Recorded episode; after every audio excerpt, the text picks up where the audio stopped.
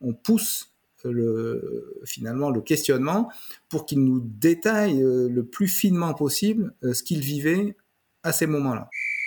Temps d'arrêt, le podcast sur l'art et la science du coaching, animé par Coach Frank, présenté par Better Sport. Bienvenue à Temps d'arrêt. Épisode 97, la voile olympique, communication dans une équipe, coordination des membres d'équipage, débriefing de performance et lexique technique avec Jacques Sori, PhD. Bonjour tout le monde, c'est Coach Frank qui est avec vous. Mon intention avec temps d'arrêt, eh bien, c'est de déconstruire tout ce qui touche de près ou de loin à l'art et la science du coaching, parce que ma mission personnelle est de contribuer à la performance et au bien-être de tous les entraîneurs et entraîneurs francophones à travers le monde. Je pense que j'accomplis ça à travers le podcast d'un côté, mais aussi au quotidien à travers mon travail de conseiller aux entraîneurs pour plusieurs coachs et organisations sportives, mon poste de professeur à temps partiel à l'Université d'Ottawa en Ontario au Canada et ma contribution à des études dans le domaine du développement professionnel des entraîneurs. Si tu es un nouvel auditeur de temps d'arrêt, eh bien, je t'invite à t'abonner, évaluer et commenter le podcast sur ta plateforme préférée. Pour les auditeurs loyaux de temps d'arrêt, eh bien, je vous dis un gros merci et je vous invite à être un ami en partageant à un ami, comme ils disent en anglais, be a friend, tell a friend. Ça prend cinq secondes et ça va contribuer au développement positif du système sportif et au développement de ton réseau en même temps. Pour l'épisode d'aujourd'hui, eh si tu évolues dans une équipe, si tu es un entraîneur dans un sport d'équipe ou que tu accompagnes des entraîneurs, la conversation va être pour toi. Parce que au début, on touche à la coordination d'une équipe de voiliers. Et ce n'est pas un milieu qu'on connaît nécessairement beaucoup, en tout cas du moins de mon côté, et je pense qu'il y a beaucoup de choses qu'on peut extrapoler de ça. Ensuite de ça, on parle de l'importance de l'apprentissage en temps réel, c'est-à-dire au fur et à mesure qu'on vit des expériences et qu'on cherche à améliorer nos performances. À la fin, on touche aux particularités de la voile et de l'entretien d'auto-confrontation, qui est un outil qui vous permet de décupler ou d'extraire le maximum de valeur de ce que vous faites durant vos séances d'entraînement ou vos séances de coaching. Et j'ai adoré la conversation avec Jacques Sori parce que la quantité de points de réflexion qui nous est fournie va être bénéfique pour toutes les personnes qui sont reliées à une performance d'équipe et qui vont écouter euh, cet épisode-là. Vous allez pouvoir vraiment le sentir où est-ce que Jacques nous fournit plein de petits points intéressants. Je dois faire un disclaimer, par exemple. À chaque épisode, je vérifie le input, c'est-à-dire la source audio de mes invités. Mais cette fois-ci, j'ai oublié de vérifier la mienne. Et ça veut dire que j'ai enregistré tout le long de l'épisode avec le son de ma caméra plutôt que le son euh, de, haute qualité qui vient de mon micro. Donc, je vous demande pardon. Je pense que ça va être quand même assez... Euh, ça va être convenable, probablement. Euh, je suis pas mal sûr, en fait. Puis, avec la qualité du son du côté de Jacques et la qualité de ses réponses, je pense même pas que ça va être un problème. Donc, j'espère que ça va quand même être agréable et bénéfique pour chacun et chacune d'entre vous. Donc, mon invité, Jacques Sori, eh bien, il est actuellement professeur émérite, c'est-à-dire retraité à l'Université de Nantes fortement spécialisé en voile en tant que régassier et de ses expériences d'entraîneur et de formateur, il a occupé plusieurs rôles dans la formation de cadres sportifs au sein du système français pour l'intervention auprès de sportifs de haut niveau en voile olympique. C'est dans ce cadre d'ailleurs qu'il collabore ou qu'il a collaboré avec les équipes de France de voile olympique pour la préparation des Jeux olympiques de Barcelone en 92, d'Atlanta en 96 et de Sydney en 2000. Il est au cours de cette période lauréat de l'agrégation d'EPS puis du BES troisième degré en voile. Jacques a en fait rejoint l'enseignement supérieur en 2000, ce qui l'a amené à être nommé professeur universitaire en 2009, puis professeur émérite en 2022. Au cours de ses 22 ans de carrière universitaire, il a assumé plusieurs fonctions, dont celle de directeur du laboratoire Motricité Interaction Performance de 2012 à 2016. Ses thèmes de recherche de prédilection et ses publications portent sur les dimensions collectives et interactives de l'enseignement, de l'apprentissage, de la performance et de l'entraînement sportif.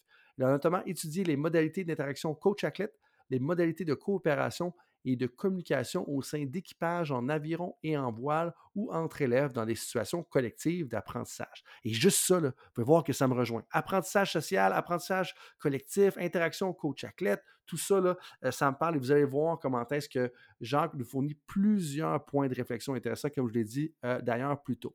Et finalement, Jacques est actuellement à nouveau engagé dans une collaboration de recherche avec la Fédération française de voile pour la préparation des Jeux olympiques de Paris en 2024 dans le cadre d'un projet qui vise à étudier et à optimiser les interactions entre les sportifs et leurs équipements en particulier sur le niveau voilier volant inscrit au programme des Jeux olympiques dont on va parler abondamment dans la prochaine conversation que vous allez écouter. Là-dessus, tout le monde, merci d'être avec moi dans l'aventure de temps d'arrêt. J'espère que vous allez avoir, vous allez obtenir autant de points de réflexion que j'en ai obtenu euh, moi-même lors de ma conversation avec Jacques. Et là-dessus, je vous souhaite tout le monde un bon podcast. L'approche qu'on a, euh, qui est centré sur l'expérience, qui est centré sur le vécu, euh, le, vécu subjectif, on va dire, des athlètes et des, entraîneurs. Et aussi, la deuxième chose, c'est finalement que c'est une démarche qui à la fois vise, et ça c'était finalement une des caractéristiques de tout le parcours de recherche que j'ai eu, vise vraiment à produire des connaissances, mais sans jamais lâcher l'objectif de d'aider les praticiens euh, de produire des aides, de concevoir des aides à la performance ou des aides à l'entraînement. Mhm. Puis ça, c'est tout à ton honneur parce que ça, je peux le sentir justement dans tes travaux, euh, dans la conversation qu'on a eue la dernière fois aussi également. Comment est-ce que tu es toujours conscient un peu de faire quelque chose qui va être utile sur le terrain? Tu dis de concevoir des aides. Quand tu parles de concevoir des aides, qu'est-ce que tu veux par concevoir des aides? Bah, tout dépend des, des problèmes qui sont posés. Hein. Quand il s'agit de, je sais pas, d'analyser euh, les communications à bord de, de voiliers entre les membres de l'équipage, euh, c'est euh, éventuellement définir, à, l'issue de l'analyse, définir des règles de communication, par exemple un lexique précis ou préciser le lexique qui est utilisé par les athlètes pour se communiquer entre eux leurs informations ou mettre en place une procédure de prise de décision tactique. Euh, ça peut être aussi des règles plus générales de répartition des tâches ou des rôles à bord des bateaux. Donc voilà, c'est concevoir des aides. Alors là, dans ce cas-là, optimiser la performance collective au sein d'un équipage pour prendre des décisions tactiques qui soient comprises par les deux, qui soient bien euh, réfléchies par les deux, qui soient bien intégrées par les deux. Euh, ça peut être ce genre de, d'outils quoi. Hein. Donc euh, à la fois analyser pour refléter euh, ce que les pratiques réelles des sportifs et ensuite faire des suggestions, des recommandations sur comment s'organiser mieux, comment communiquer mieux, comment prendre de meilleures décisions. Puis c'est vraiment deux thèmes hein, qui ressortent dans toute la préparation que j'ai faite pour, pour justement la discussion c'est vraiment deux thèmes qui ressortent. je pense que le lexique, quand tu parles de ça, ça touche un peu à l'élément de culture technique, même si euh, dans l'ouvrage que j'ai euh, consulté en préparation, c'est davantage la culture technique dans le sens de innover en lien avec l'équipement ou l'évolution de l'équipement. Euh, mais il y a aussi le côté de la coordination des membres d'équipage. Quand tu parles de communication, pour moi, ça parle de là. Mais avant d'aller dans tout ça, donc, euh, un, un bienvenue officiel. Euh, Jacques, je suis vraiment content de t'avoir avec nous. Merci de prendre du temps parce que je, je peux voir là, dans ta biographie euh, les conversations qu'on a eues que clairement que c'est pas des projets qui manquent de ton côté. Euh, mais quand tu me parlais de lexique puis de générer des règles, est-ce que tu en as une qui est, qui justement proche, de, proche à ton esprit que tu pourrais nous partager? Parce que j'ai l'impression que des. puis je t'expliquer un peu ce que je veux dire par là, ou est-ce que, ou ce que j'essaie de faire, c'est que en, lisant justement les, travaux, euh, certains travaux récents auxquels tu as participé, je me suis rendu compte que peut-être qu'on aurait avantage à rendre les choses plus explicites, justement au niveau des communications, au niveau de la coordination, dans, dans votre cas, des membres d'équipage. Euh, c'est là un peu que je te demande un, exemple parce que j'ai l'impression que tu soutiens dans tous tes travaux, soit recherche ou plus pratique, quand tu parles de concevoir des aides, tu soutiens justement l'explicitation un peu de ces choses-là? Est-ce que je me trompe? Puis, euh, puis un exemple, je pense que ça nous aiderait à, contextualiser les choses. Oui, alors bon, c'est vrai que là, quand on rentre dans des exemples, on rentre dans la précision du coup de euh, comment dire de contexte très spécifique quand même, hein, euh, parce que alors il faut aussi différencier les choses dans les publications. Ce qui ce qui est diffusé en termes de publication, notamment dans les dernières années, euh, autour de, des pratiques de foil, de coordination sur les engins à foil, etc., sur les voiliers à foil, euh, c'est plutôt des articles à visée scientifique. Hein. Et c'est vrai que les aides et, les, et les, les, interventions qui sont utiles aux entraîneurs et aux athlètes, la plupart du temps, elles sont pas publiées euh, dans, dans, les, dans les articles, euh, mais elles sont euh, travailler et diffuser au, sein des équipes, au sein des équipages avec lesquels on travaille spécifiquement. Et même euh, dans certains cas, euh, eux nous imposent une confidentialité la plus la plus importante. Actuellement, par exemple, on travaille avec les équipes de France de, de voile de, qui préparent les Jeux de, de Paris 2024. Euh, et ben euh, beaucoup d'éléments euh, des travaux qu'on fait avec eux, ils nous disent ah ben ça, on pourra le diffuser, mais que après les Jeux Olympiques, pas avant. bon, mais par contre, je peux donner un exemple sur les règles euh, de, communication. Je vais prendre un exemple assez précis.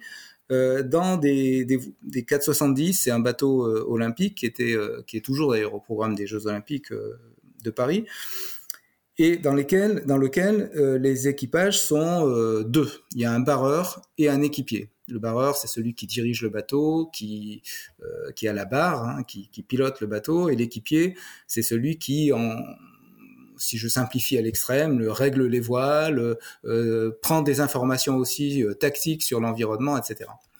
Euh, sur les, adversaires, euh, sur le vent, euh, etc. Et au sein de ces équipages, les équipages les plus experts, eh ben, ils se sont répartis les rôles d'une manière assez précise, puisqu'ils ont des tâches distinctes.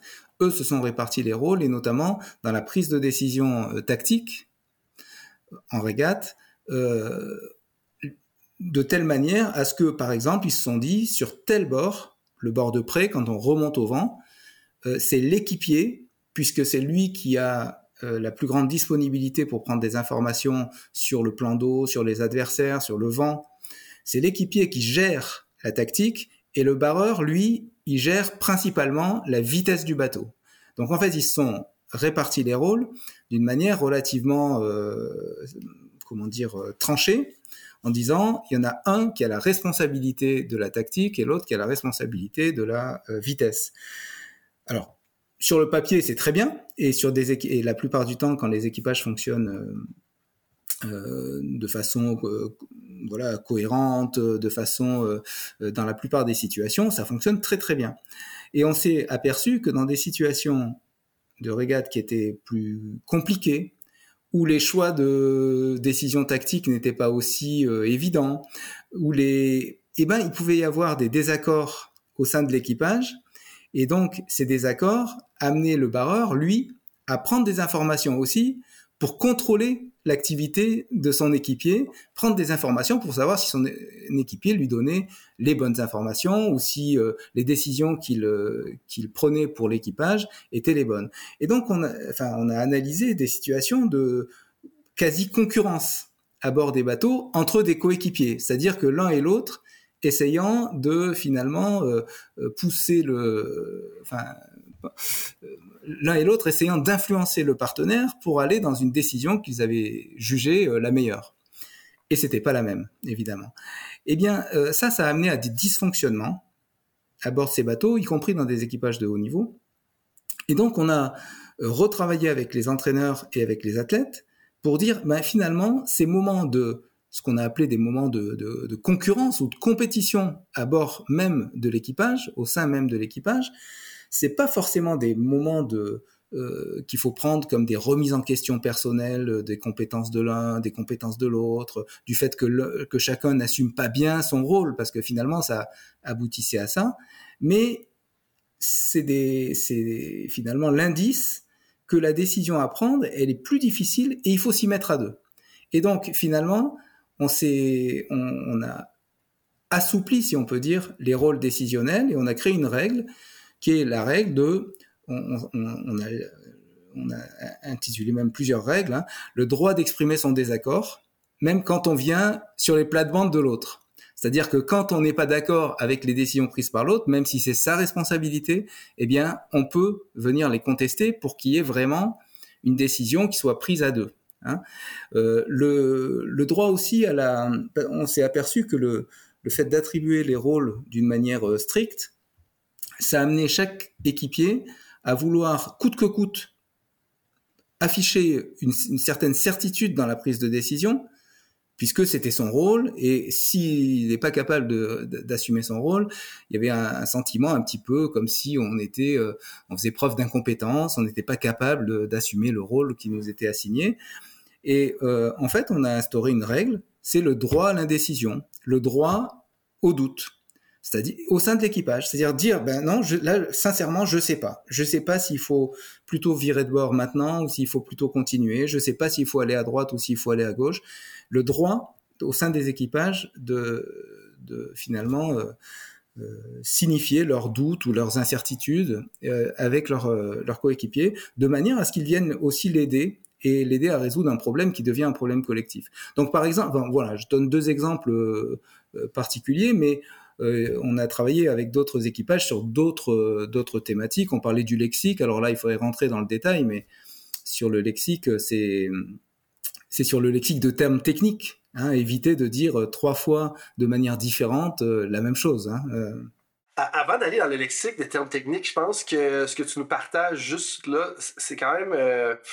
j'ai le mot révélateur, mais je pense pas que c'est le bon mot pour ça. Mais où est-ce que ma compréhension, c'est comme s'il fallait que ça soit quand même défini pour mettre des règles par défaut, mais il faut permettre une certaine latitude. Parce que, et là, ça, quand dans ton commentaire, tantôt, ça m'a fait penser à la loi de la puissance ou le power law, je ne suis pas sûr de la traduction officielle en français, mais où est-ce que, dans certains systèmes, il faut quand même permettre à tout le monde de contribuer? Parce que c'est pas à cause que tu contribues souvent, c'est-à-dire, on prend l'exemple sur les médias sociaux ou dans les articles publiés, c'est pas à cause que c'est pas le nombre de publications qui détermine la qualité et la valeur de chacune des contributions.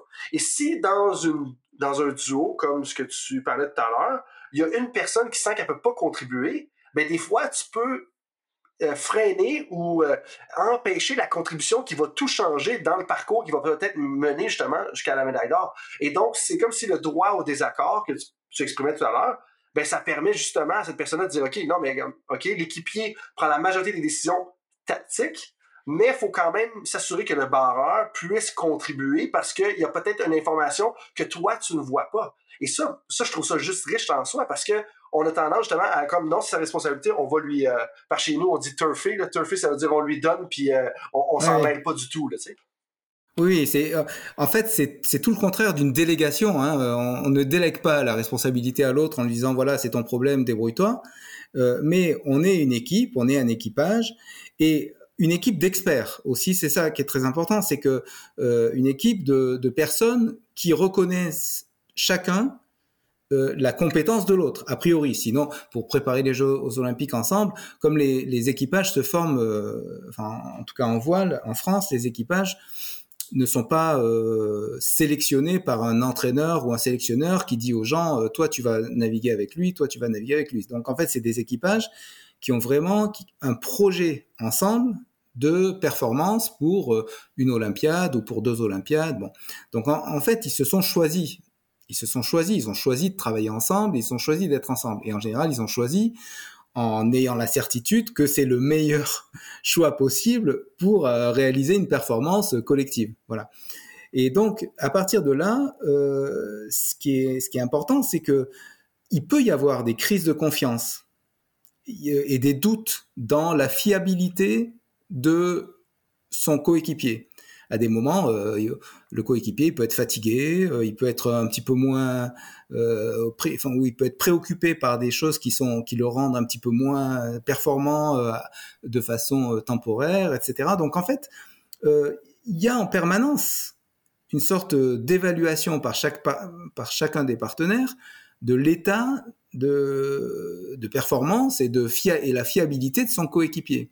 Ça, ça existe d'ailleurs dans toutes les équipes. Hein. On le voit, euh, mhm. on le voit même dans les équipes de sport collectif où les où les joueurs euh, savent très bien quand euh, un joueur en basket, quand un joueur est super en forme pour les tirs à, trois points, ben, il y a des matchs où il va être très performant, puis il y a des matchs où il va être un peu moins performant, et les joueurs du coup vont peut-être être un peu plus réticents à lui à lui passer le ballon dans certaines situations, etc. Ben, là, c'est pareil, c'est-à-dire qu'il y a, il y a des fluctuations dans l'état de forme et l'état de performance de chacun, et il faut savoir que euh, chacun est en permanence en train de, je dirais pas de contrôler, mais quand même, euh, il y a une sorte de surveillance de l'état de, euh, de performance de l'autre et des ajustements en fonction de ça. Et en relation avec ça, il peut y avoir des crises de confiance, c'est-à-dire que le barreur, il peut, il peut dire ah ben là l'équipier, ça fait deux fois là, il passe à côté de, de décisions qu'on aurait dû prendre et qui sont très importantes et on a laissé passer le coche, euh, ça va pas. Donc en fait, il peut lui avoir le sentiment que l'équipier n'est pas super fiable. Et donc ça, il faut le gérer. Et, et, ça arrive dans tous les équipages, y compris à haut niveau. Hein c'est pas euh, c'est pas un signe de de comment c'est pas un signe de disons d'un niveau euh, de performance qui serait relativement faible ou euh, qui serait lié à l'apprentissage. Non ça ça existe c'est des équipages qui ont été champions du monde etc hein, c'est pas c'est pas à cause qu'il y a une crise de confiance que justement on devrait changer le duo ou changer l'équipage. C'est ça que tu veux dire? C'est ça, c'est-à-dire que je, je, faisais en sorte, et dans le travail avec les athlètes et les, entraîneurs, je faisais en sorte de finalement de dédramatiser ces situations et dire en fait ces situations quand elles arrivent, c'est que le problème auquel vous avez à faire face tous les deux, qui êtes euh, très très forts euh, tous les deux dans votre domaine, euh, eh bien ce problème-là, il est tellement complexe qu'il y a peut-être différentes perspective pour l'aborder, qu'il y a peut-être différents avis, qu'il n'y a pas forcément une solution euh, qui optimale qui apparaît comme évidente. Voilà.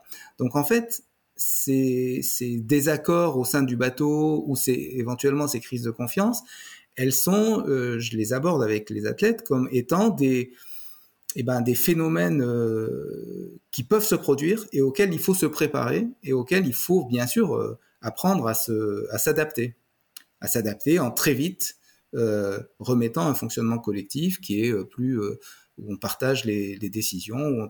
Parce que quand on n'est pas d'accord, si on le dit, si on l'exprime et qu'on argumente, et que finalement on prend une décision qui est forcément l'une qui est défendue par l'un ou qui est défendue par l'autre, euh, ça donne pas du tout la même impression aux deux coéquipiers ça donne l'impression d'une décision qu'on a prise collectivement. Bon, ok, on n'était pas d'accord, on a échangé, et à la fin, on a pris une décision. Si c'était pas la bonne, on l'a pris collectivement.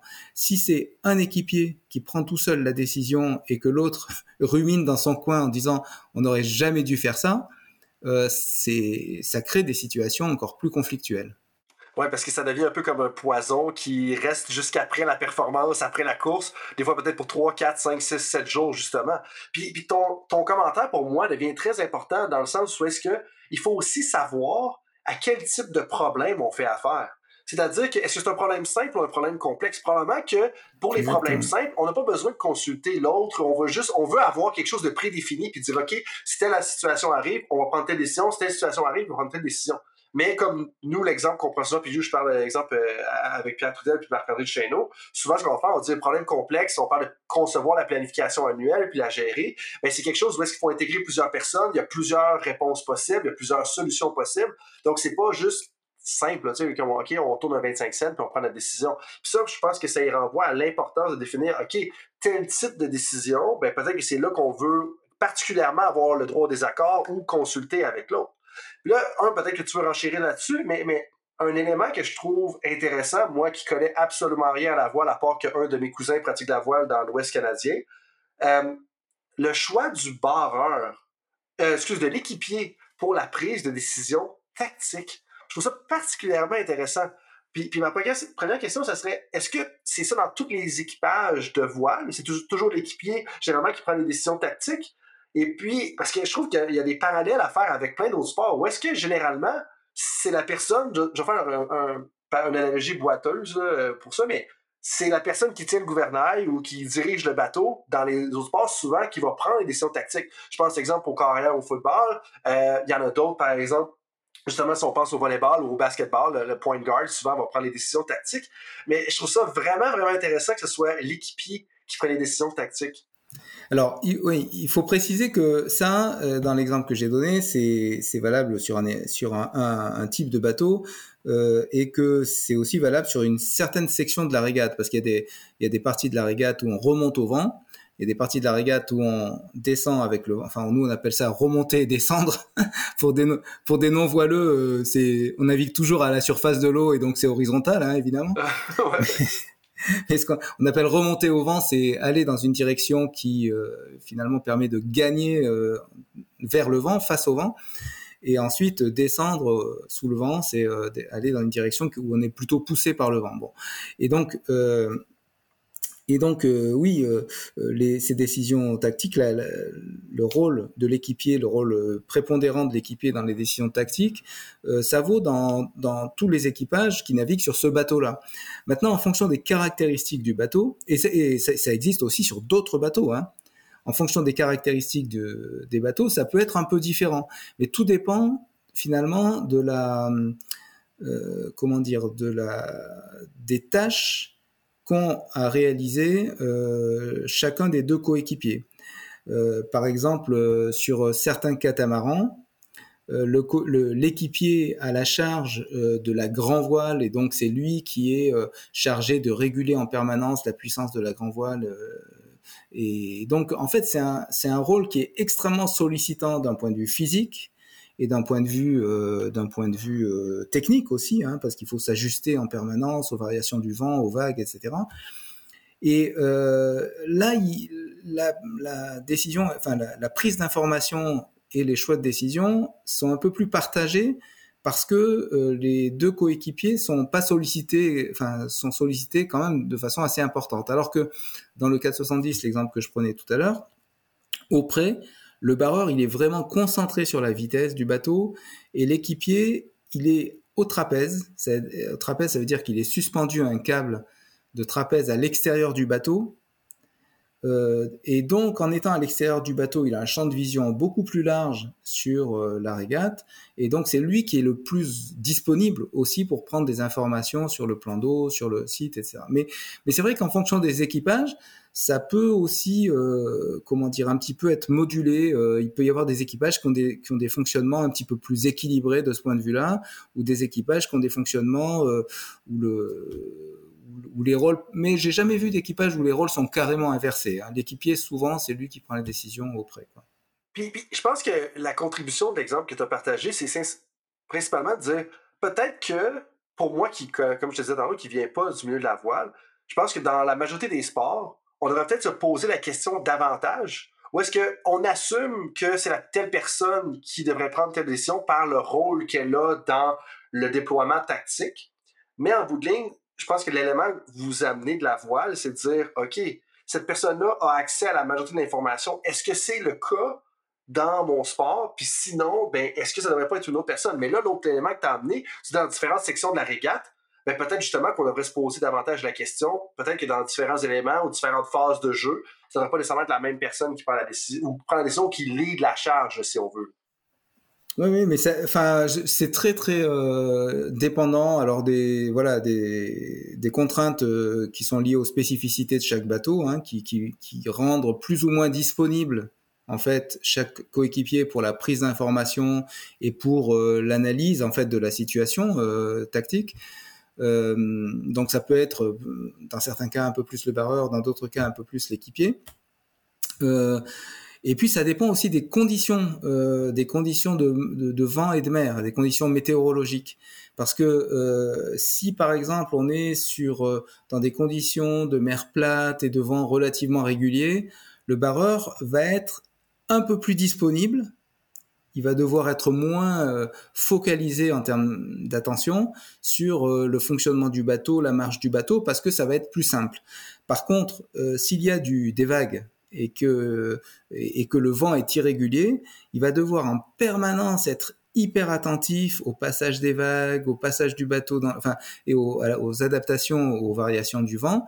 Et donc ça, ça va être un, petit peu plus sollicitant pour lui au niveau attentionnel. Donc, on dit, nous, que dans ces conditions-là, le barreur, il a la tête vraiment dans le bateau et l'équipier, hmm. lui, c'est les yeux euh, pour regarder euh, les adversaires, le plan d'eau, le vent, etc., le parcours. Et que dans d'autres conditions, le, le barreur peut être un petit peu plus euh, la tête hors du bateau aussi.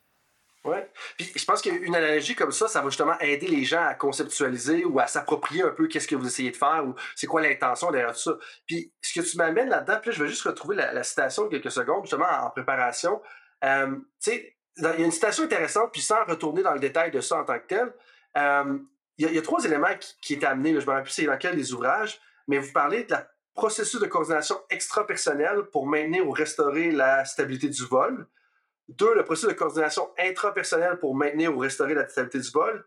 Et trois, ce qui m'a accroché davantage, le processus de coordination interpersonnelle réflexif pour anticiper les environnements, euh, les événements environnementaux ou comprendre les événements passés.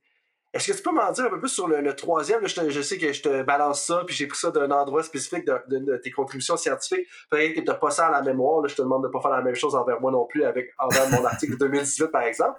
Mais, mais je trouve que la, coordination interpersonnelle réflexive, j'essaie de, conceptualiser, j'aimerais peut-être que tu le décomposes ou qu'est-ce que toi tu entends par là, parce que, euh, comme tu le sais bien, bon, ça fait une grande, ça fait euh, la réflexion, la pratique réflexive, c'est une grande partie des travaux de mon superviseur de doctorat, Pierre Trudel. Ça a été le centre de plusieurs des grandes sections de mes manuscrits, de ma thèse de doctorat d'ailleurs. Donc, quand tu parles de coordination interpersonnelle réflexive, comme ça, m'évoque plein de choses, mais en même temps, je, ne suis pas sûr de quoi qu'on parle non plus.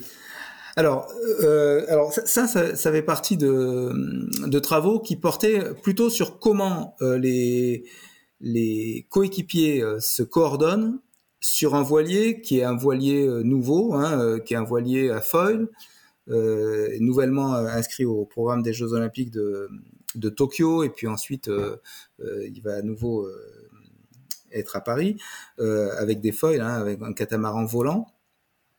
Euh, c'est euh, parce que c'est, enfin, l'avènement des, des, foils, le fait qu'on ajoute ces, ces, systèmes qui permettent aux voiliers de, de, voler, ça a rendu ces bateaux beaucoup plus instables et donc beaucoup plus sollicitants pour l'équipage en termes d'attention dans le pilotage du bateau. Et on s'est donc questionné sur euh, comment l'équipage se coordonnait. Alors, ces trois niveaux de distinction, ces trois, ces trois niveaux de coordination que tu as, que as cités, euh, voilà, on, s'est rendu compte que bah, une partie des régulations, elles étaient quasi automatiques et liées au, comment dire à, l'interaction que chaque coéquipier avec le, avait avec le bateau. Ça d'ailleurs c'est ce qu'on a vu aussi sur les, certains bateaux d'aviron, c'est-à-dire que les coéquipiers ne se coordonnent pas en se prenant en compte mutuellement, mais ils se coordonnent chacun avec le bateau et c'est ça qui les ce qui fait qu'ils font qu'ils sont ensemble. Donc le deuxième niveau euh, des la coordination interpersonnelle, euh, c'est euh, lorsque on, alors ça, le premier c'était la coordination extra-personnelle, c'est-à-dire que à la limite, les coéquipiers ne se regardent pas, ils se, ils se, peu importe s'ils discutent ou pas entre eux, mais ils s'ajustent corporellement au mouvement du bateau, qui intègre les mouvements de l'autre, évidemment. Hein, mais, mais voilà. Donc c'est un ajustement mutuel au mouvement du bateau. Euh, et ça, on, s'aperçoit que c'est un mode de, régulation extrêmement important sur ces bateaux-là, parce qu'il faut aller très vite, il n'y a pas le temps de discuter, il n'y a pas le temps de réagir en disant toi, avance-toi, recule-toi, etc. Voilà. Le deuxième niveau, c'est justement quand il y a une coordination interpersonnelle, et où là, il y a une interaction directe entre les deux c'est-à-dire que, par exemple, le barreur perçoit que son équipière ou son équipier recule, et à ce moment-là, il va se reculer lui aussi euh, pour euh, s'adapter à un passage de vague, ou bien il va demander à son coéquipier, est-ce que tu peux t'avancer, etc. Donc en fait, il va demander quelque chose, il va demander à son coéquipier de faire quelque chose, ou lui va s'adapter à ce que fait son coéquipier. Ça, c'est ce qu'on appelle des coordinations interpersonnelles. Et la coordination euh, interpersonnelle réflexive, c'est lorsque euh, l'enjeu n'est plus simplement de résoudre le problème posé par la situation, hein, pour euh, simplement euh, faire marcher le bateau, mais de résoudre un problème qui s'est produit et qu'on veut dépasser dans l'avenir, c'est-à-dire là on est dans une phase euh, quasiment d'apprentissage collectif où on est en train de se poser des questions sur est-ce qu'on est bien réglé, est-ce qu'on n'essayerait pas de régler le bateau différemment parce que peut-être que ça nous donnerait ça. Donc là on est dans une phase de un peu plus d'analyse et de, on pourrait appeler ça une phase euh, réflexive euh, liée à une sorte de continuous improvement, euh, euh, un apprentissage permanent, un apprentissage collectif permanent, c'est-à-dire que finalement ce qu'on fait c'est pas c'est c'est pas idéal et il faut qu'on trouve une solution pour ajuster le, le, bateau différemment et ou bien se coordonner différemment, s'organiser différemment, voilà. Donc et alors si on le si on l'appelle réflexif par rapport par opposition au niveau précédent, c'est parce que euh, c'est plutôt dans la distinction qu'on fait entre une activité dite pré-réflexive et une activité réflexive. Et l'activité pré-réflexive, c'est finalement euh, l'activité de quelqu'un qui est engagé dans l'action sportive, qui est engagé dans la, réalisation de sa performance, qui cherche à optimiser euh, sa performance à l'instant. Et dans l'activité collective, ça l'amène, lui, à agir, alors soit pour s'ajuster au bateau, soit pour s'ajuster à son partenaire, mais je dirais que là, il est dans l'action euh, visant à euh, performer. Voilà. Et euh, dans les échanges qu'on a appelé réflexif dans cette là on n'est plus tout à fait dans l'action immédiate il ne s'agit pas de performer à l'instant T mais de trouver des solutions pour performer dans les minutes qui viennent voire dans les jours qui viennent ou bien essayer d'expliquer les problèmes qu'on a eus juste avant ou euh, voilà donc on est plus dans quelque chose qui est on est un peu plus distancié par rapport à la pratique euh, à l'instant T euh, et on est en train de réfléchir sur des solutions alternatives ou sur des explications qui nous permettraient de trouver justement d'autres solutions. J'avais jamais entendu l'expression l'instant T. À partir de maintenant, je te la vole et je vais l'utiliser parce que ça l'aide à conceptualiser un peu ce que tu viens de dire puis plein de choses. Mais bon, si on a l'instant T, moi, ce que tu dis depuis tout à l'heure, je pense que c'est l'apprentissage en temps réel. Tu sais, quand tu parlais de continuous improvement, c'est comment est-ce qu'on peut apprendre de ce qui se passe en ce moment pour planifier les prochaines minutes ou pour comprendre ce qui s'est passé il, y a, quelques instants. Puis ça, c'est tellement important dans, plein de sports. Puis la, la voile, je pense que pour, comme je te disais tout à l'heure un peu, pour le peu que je comprends, la chose que je pense comprendre, c'est que tu pars, puis contrairement à un marathon, c'est, le marathon de Boston, là, si euh, je me trompe pas à, à l'instant, euh, tu sais, comme un marathon, sensiblement, les conditions ne changent pas trop, ou comme tu connais un peu le parcours d'avance, puis ces choses-là. Mais en voile, Bon, tu pars, ça ressemble à quelque chose, mais en dedans de 15 minutes, ça peut complètement changer, si j'ai bien compris, et puis dépendamment de qu'est-ce qui va se passer. Donc, l'apprentissage en temps réel devient très important. Puis ça, ça, me parle beaucoup parce que quand tu regardes justement les ouvrages militaires de leadership, puis de, performance, puis Dieu sait qu'en Amérique du Nord, on aime ça ressortir des exemples euh, de, l'armée et tout ça. Mais tu sais, l'apprentissage en temps réel, c'est un enjeu très important dans l'armée parce que c'est une question littéralement de vie ou de mort. Puis je pense qu'on met pas assez l'accent là-dessus. Mais là, moi, tu as renvoyé la question tu sais, bon, tu me parles de processus de coordination interpersonnelle réflexif en voulant principalement parler de comment est-ce qu'on interagit ensemble pour justement bien apprendre en temps réel. Là, ça, c'est ma vulgarisation à, moi. Mais comment est-ce qu'on améliore ça? Parce que l'optimisation de ça, un, c'est le nerf de la guerre dans ton sport, c'est le nerf de la guerre littéralement à la guerre, mais il y a plein d'autres sports que je pense, là, je pense, mettons, basketball, je, je, en fait, je vais en nommer deux. Je pense à handball puis hockey en ce moment comment est-ce que c'est clé, là, cette coordination interpersonnelle-là, puis d'être capable de s'améliorer au fur et à mesure de la partie dans ces deux sports-là. Mais comment est-ce qu'on améliore ça selon ce que toi, tu as étudié puis ce que tu as vécu sur, euh, sur des, des, des, euh, en, en pratiquant la voile? Alors, bah ça, c'est vrai que moi j'ai pas d'expérience dans les sports collectifs euh, avec des euh, euh, qui ont des effectifs très importants. Quand on prend le bon le handball, le handball ils sont ils sont sept dans l'équipe de, de, ceux qui, sur le terrain.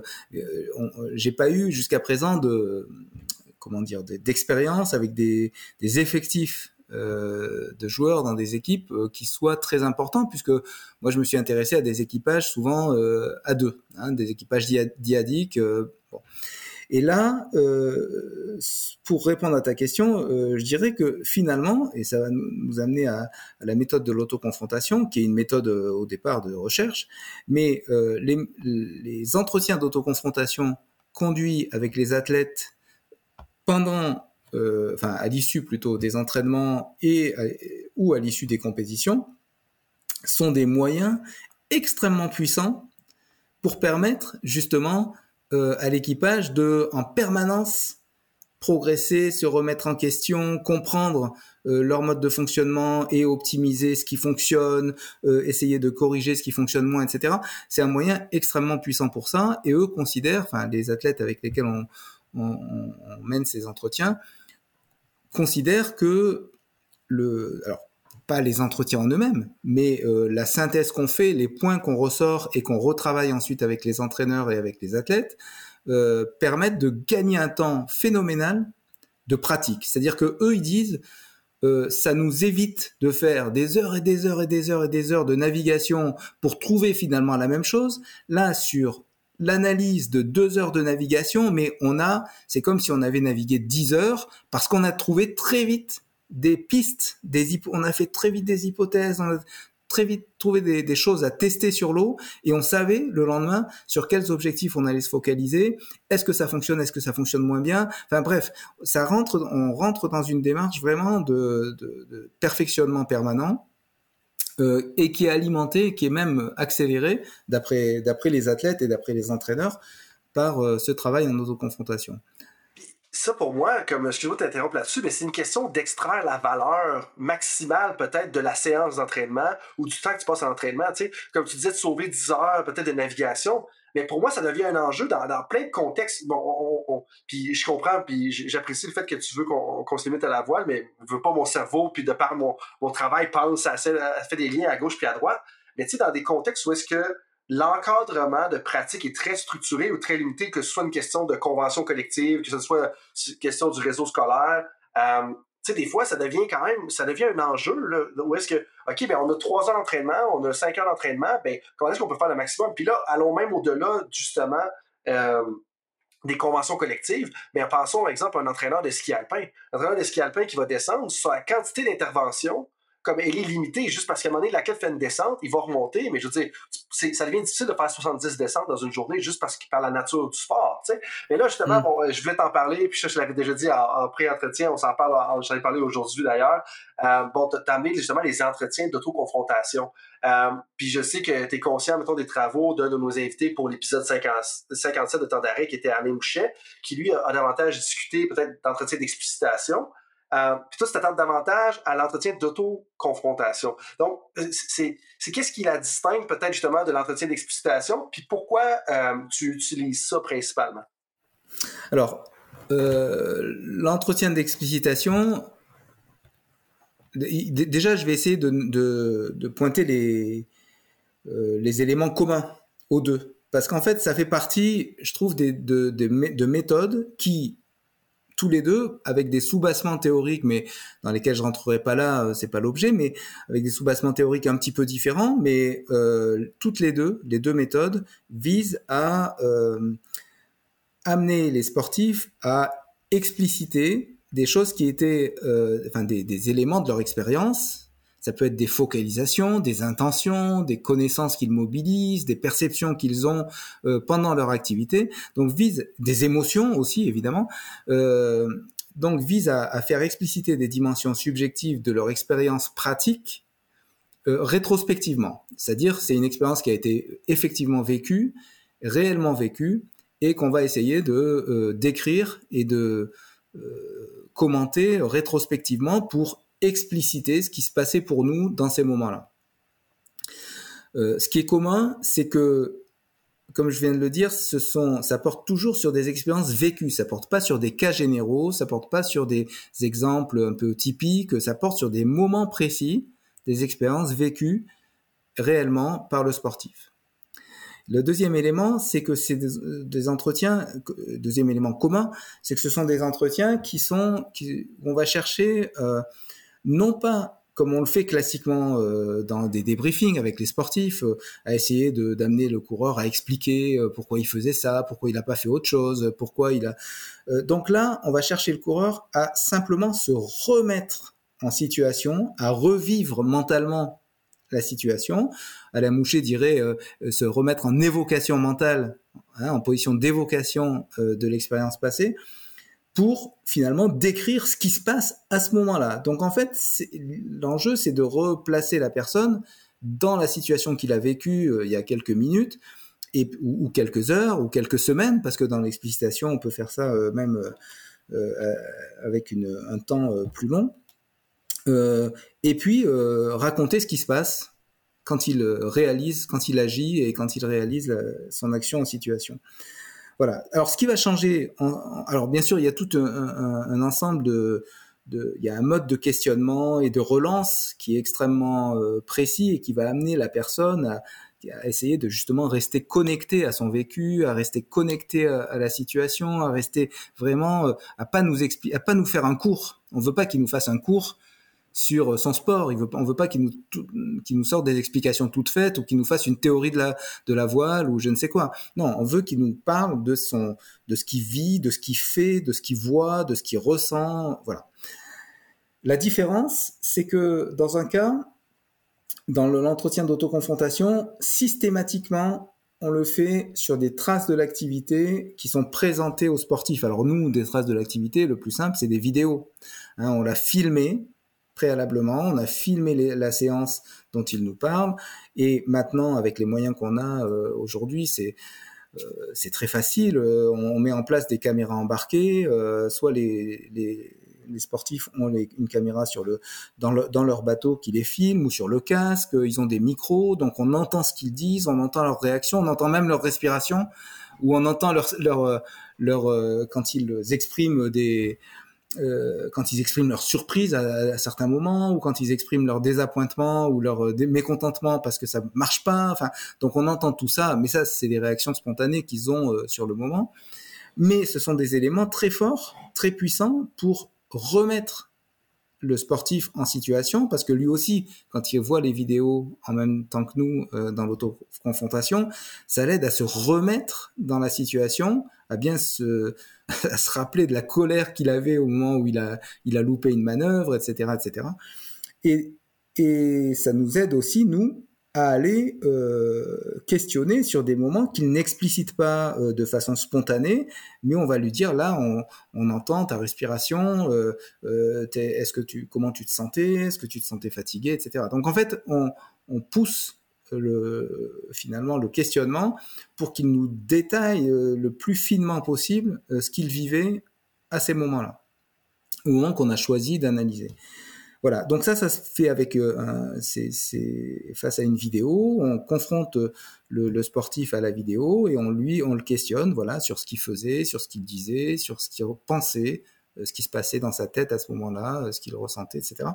au fur et à mesure de ces moments, on, appuie sur pause pour laisser à la personne le temps de, développer.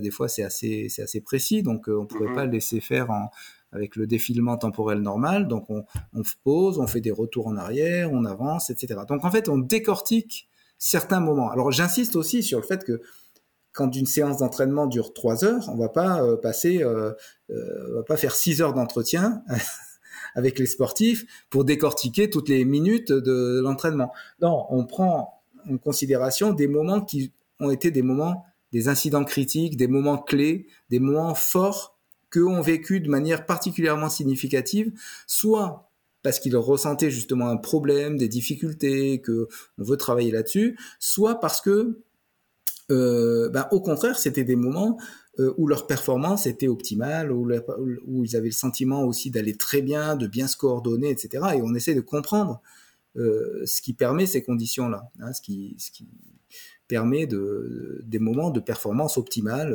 à certains moments. Donc, autant les moments positifs que les moments négatifs. Et là, moi, te poser la question, est-ce que c'est autant les sportifs que l'entraîneur qui va choisir justement ces moments-là, ces incidents critiques-là qu'on va s'attarder, ou c'est simplement les sportifs parce qu'on veut que ce soit centré autour de eux?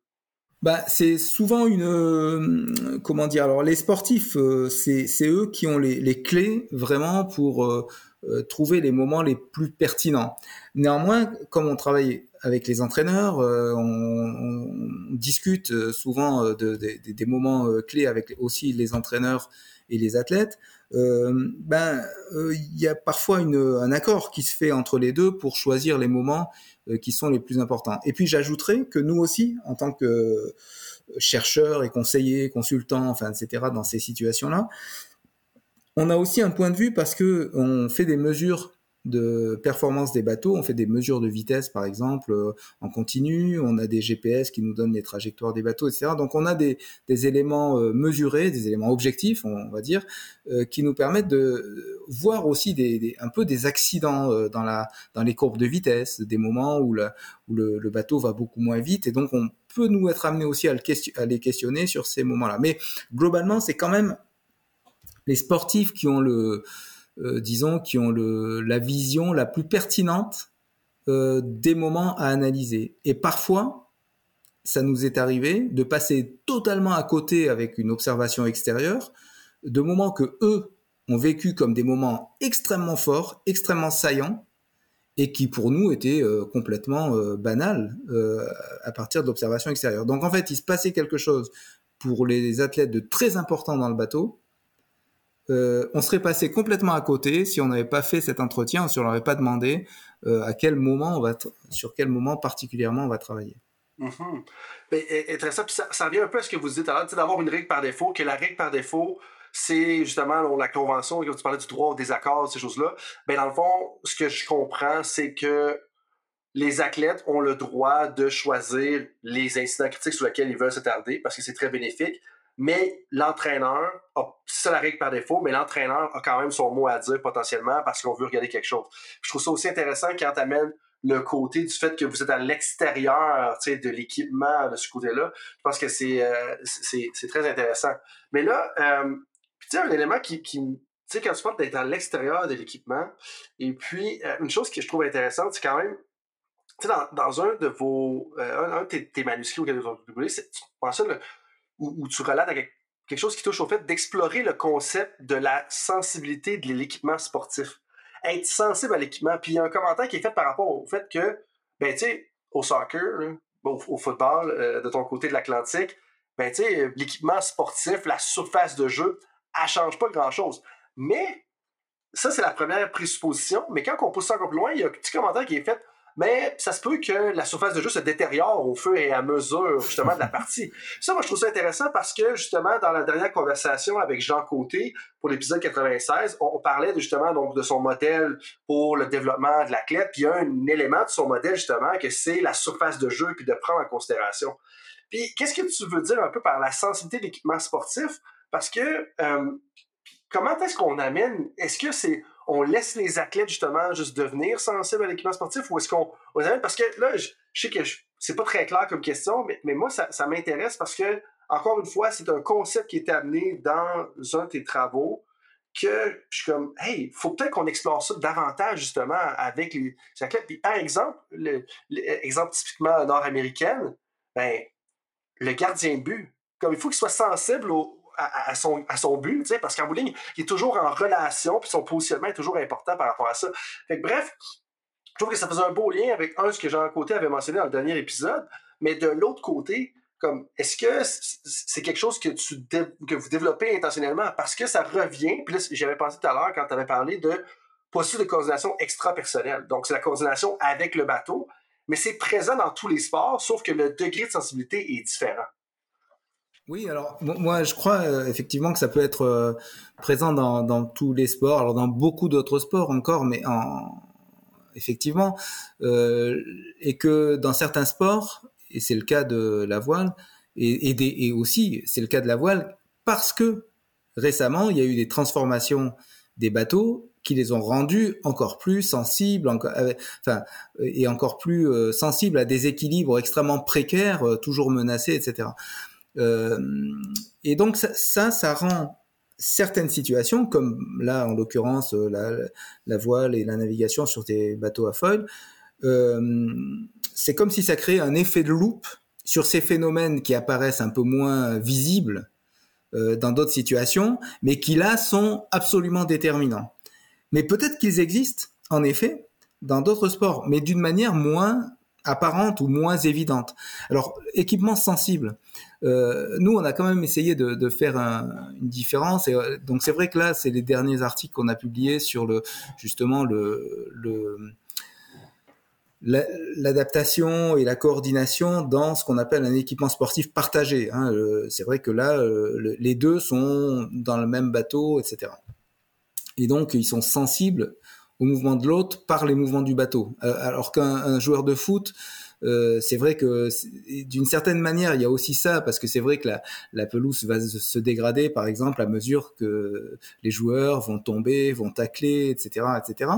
Euh, mais globalement, il n'y a pas de, y enfin, en tout cas, l'interaction, elle est beaucoup plus, elle est différée déjà. Hein, Peut-être qu'on va on va marcher dans le trou qu'a fait un autre joueur à un moment donné, et donc ça, ça, elle est différée, alors que sur un bateau, elle est immédiate et on le sent tout de suite. Quand, quand le, quand un, un coéquipier bouge, l'autre le sent immédiatement, hein, il, il, sent dans le mouvement du bateau. Euh, voilà, donc c'est une question peut-être de degré, mais en effet, et aussi euh, ce qu'on a, ce qu'on a mis en évidence avec le euh, la voile, c'est que et ça c'est dans les autoconfrontations, euh, ça ressortait énormément, c'est-à-dire que les, comment les deux coéquipiers avaient, on pourrait dire, deux genres de préoccupations, euh, ou plutôt deux pôles de préoccupations euh, qui structurent leur activité, c'est soit laisser faire, accompagner, laisser vivre, entre guillemets, le bateau, soit essayer de le contrôler, de le contraindre, de bien euh, le contrôler. C'est-à-dire que grosso modo, tout se passait comme s'ils étaient en interaction avec un bateau qui lui avait sa propre vie aussi, c'est-à-dire qui interagit avec son environnement. Et il y a des moments où les, les, les membres de l'équipage disent bah là on sent qu'il faut le laisser aller il y a il faut rien faire il faut laisser faire il faut laisser aller euh, voilà et donc l'enjeu c'est de d'accompagner le finalement la tendance ou le comportement du bateau euh, et puis à d'autres moments, ils nous disent ah ben là euh, je maîtrise pas, il faut que il faut resserrer les boulons quoi, il faut recontrôler euh, l'ensemble, il faut contraindre bon. Et ils sont toujours dans un jeu subtil entre euh, laisser vivre et contraindre. Et ça c'est ce qu'on trouve euh, aussi, par exemple dans les interactions dans d'autres recherches dans notre laboratoire, il y a il y a une, une doctorante, enfin une docteure maintenant qui a qui a travaillé sur les interactions entre les écuyers euh, du cadre noir de Saumur, c'est une école d'élite de cavaliers et de et d'écuyers. Donc en fait, ils interagissent avec des chevaux et ils leur font faire euh, dans des situations euh, de, travail à la main où ils les guident un peu comme dans des situations de dressage. Ils leur font faire des sauts, euh, des figures, etc. Et elle a trouvé la même problématique dans ces interactions avec des, êtres vivants, enfin les, chevaux sont des animaux qui ont leurs propres intentions, leurs propres motivations, leurs propres émotions, qui sont extrêmement sensibles eux-mêmes aux émotions du, de l'écuyer et à, et à, la situation.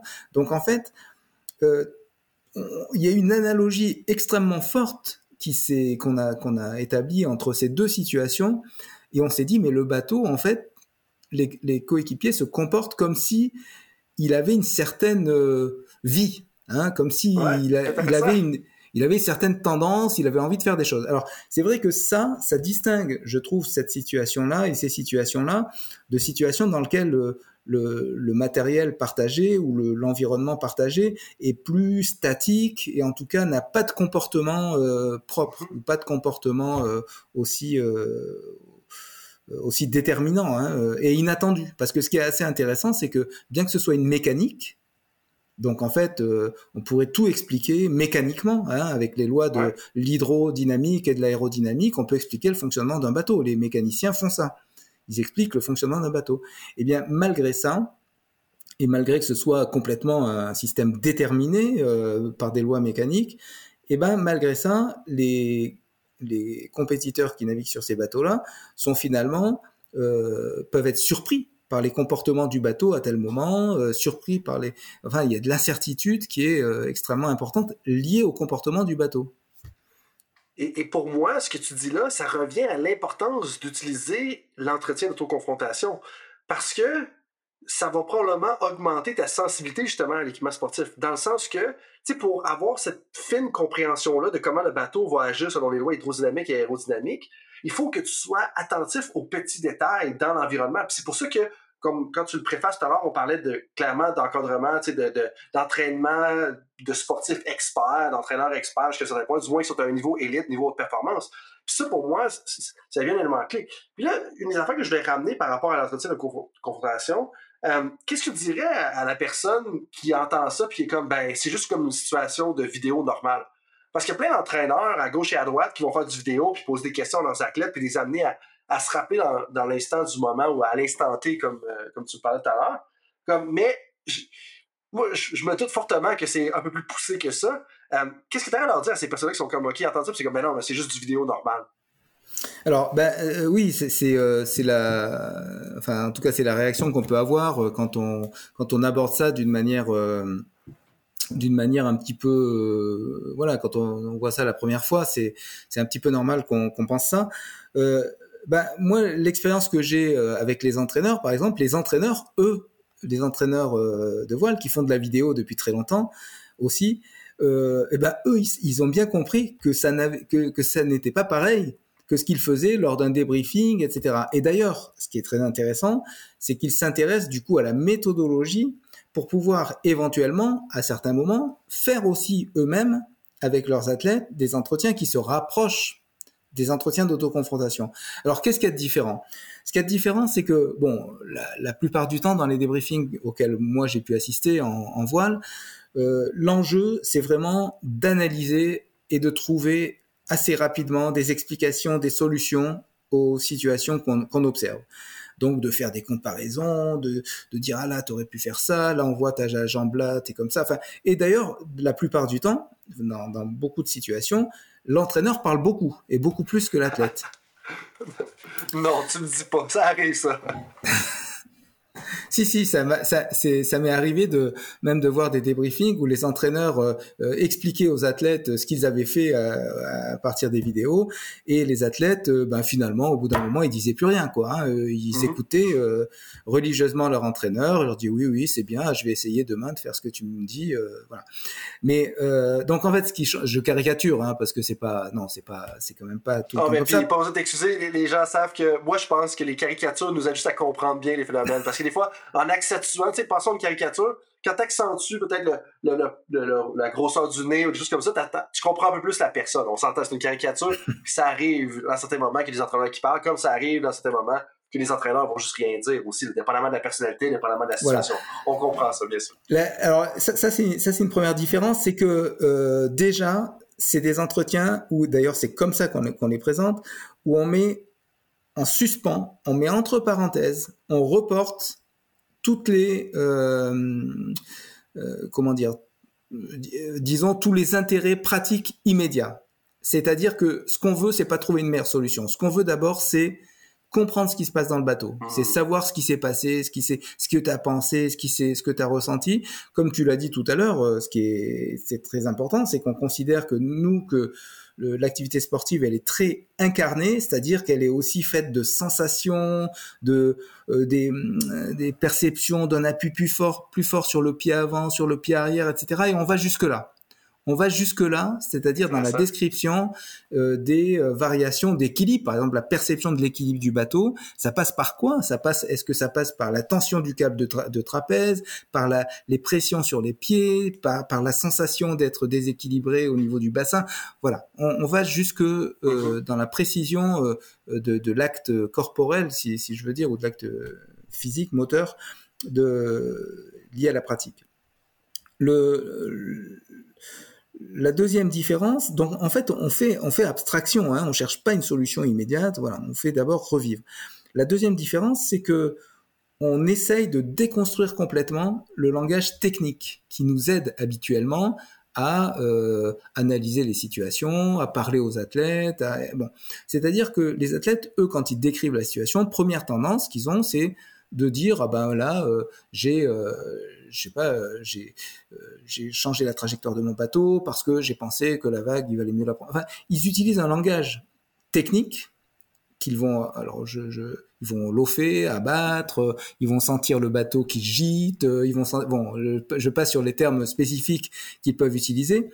Et nous on va plus loin. C'est-à-dire grosso modo on va leur demander ah quand tu sens que le bateau a une tendance à abattre plus précisément, tu ressens ça comment? Est-ce que c'est dans les dans les fesses que tu ressens ça euh, Dans les réactions du bateau à la barre? C'est dans la sensation de barre que tu tiens C'est dans la sensation voilà. Donc en fait, on va euh, lui faire déconstruire finalement euh, provisoirement hein, le langage technique qu'il utilise pour parler en termes de sensation, en termes de d'intention précise, en termes de mais simple. Et on va décomposer ça au fur et à mesure. Donc ça, euh, c'est assez peu, euh, bah, c'est assez contre-intuitif pour un entraîneur. parce que ben, son, job, c'est quand même de, euh, de voilà d'utiliser précisément, et c'est ce qui fait sa compétence, comme celle des athlètes, ce langage technique. Là, on, on, rentre un peu dans la déconstruction de ça pour pouvoir y revenir après, hein, ça c'est pas un problème, ou pour pouvoir même différencier euh, des notions techniques qui, qui, étaient au départ assimilées, mais euh, on va dire ah tiens non, il y a deux façons de faire ça. Hmm. Euh, voilà, ça nous permet de, de, finalement de raffiner même les catégories du langage technique dans, dans certains cas. Le l'autre élément, c'est que par exemple, on, on comment dire, euh, euh, la question du pourquoi tu fais ça, on essaye de l'éviter au maximum. Hein. C'est plutôt comment tu fais ça, euh, c'est plutôt qu'est-ce que qu'est-ce qui se passe à ce moment-là, qu'est-ce que tu fais. Bon, donc. mais excuse-moi, mais pourquoi vous évitez la question du pourquoi justement? Bon, ça, ça, ça vient d'ailleurs de, ça, c'est une, une sorte de, de de principe qui vient de l'explicitation auquel on, on s'inspire un petit peu, c'est euh, c'est l'idée que dès qu'on pose la question du pourquoi, on a une, ça, incite en tout cas à rationaliser la réponse et à donner une explication. Mmh. Alors que ce qu'on veut, c'est pas une explication, c'est une description de ce qu'on ce qu'on a vécu ou de ce qu'on a fait. Mais après, tout dépend de comment on interprète le pourquoi. Si dans pourquoi, enfin, c'est les deux sens. Hein, c'est en anglais, ça serait euh, for what ou why. Euh, c'est euh, c'est pour for what c'est dans quelle intention tu fais ça? Et ça c'est une question qui nous intéresse ouais. euh, mais why c'est pourquoi tu fais ça plutôt qu'autre chose? Pourquoi enfin puis ça, pour moi, excuse-moi de t'interrompre là-dessus, mais pour moi, c'est tellement un point important parce que trop souvent, puis là, je remonte justement à mes études en, en administration du sport, où est-ce que on, on, parlait de l'étude de euh, méthodologie d'étude de cas. Comment est-ce qu'on on va étudier un cas, puis c'est quoi les étapes d'une bonne étude de cas pour arriver à générer une solution euh, efficace justement pour une situation donnée. Mais trop souvent, on rentre dans le pourquoi, puis euh, pas nécessairement le for what, mais les raisons explicatives, puis qu'est-ce qu'on va faire. Puis un des, un des défauts justement, puis ce que j'essaie de justement vraiment bien souligner en ce moment, c'est de dire il y a une valeur à décrire la situation sans mettre de jugement en partant, puis sans trop aller dans les explications, puis essayer de gérer la solution. Puis un des problèmes, justement, dans les séances vidéo, je trouve, quand, on, on non, je, quand je rentre dans une salle, puis il y a plusieurs entraîneurs, puis on regarde, c'est comme, OK, ben, ah oui, c'est arrivé pour telle raison, c'est arrivé pour telle raison. Attends un peu, là. Ouais. Comme, temps d'arrêt, là, comme, tu sais, c'est pas juste une mauvaise blague, là, littéralement. Prenons un temps d'arrêt, puis justement, comme posons-nous la question, qu'est-ce qui s'est passé? Comment vous êtes senti? Qu'est-ce qui vous préoccupait à ce moment-là? Pas nécessairement comme d'expliquer puis de trouver la solution tout de suite, parce que sinon, on retombe tout le temps dans les choses, puis on fait juste répéter nos, nos pratiques de coaching sans généralement les mettre en question. Mmh.